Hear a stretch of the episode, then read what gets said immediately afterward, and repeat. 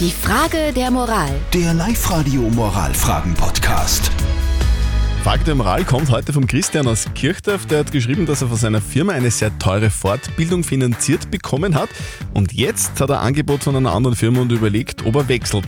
Das ist die Frage, ob er einen schlechten Charakter hat, will er wissen, wenn er jetzt die Firma wechselt, obwohl er eben, wie gesagt, eine teure Ausbildung bekommen hat. Ihr habt uns eure Meinung als WhatsApp-Voice reingeschickt an die 0664 40 40 40 und die 9.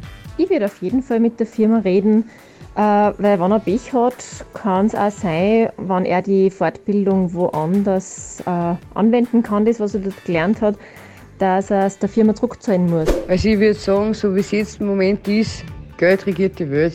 Ganz einfach. Ganz einfach.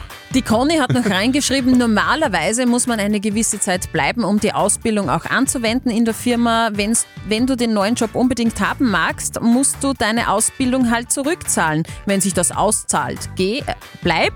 Wenn nicht, dann geh.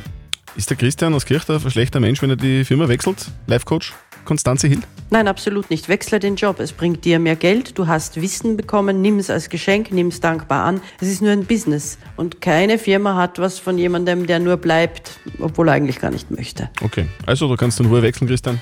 Kein Problem, ganz klare An Antwort unseres Live-Coaches. Eure Frage der Moral gibt's morgen. Die Frage der Moral. Der Live-Radio Moralfragen-Podcast.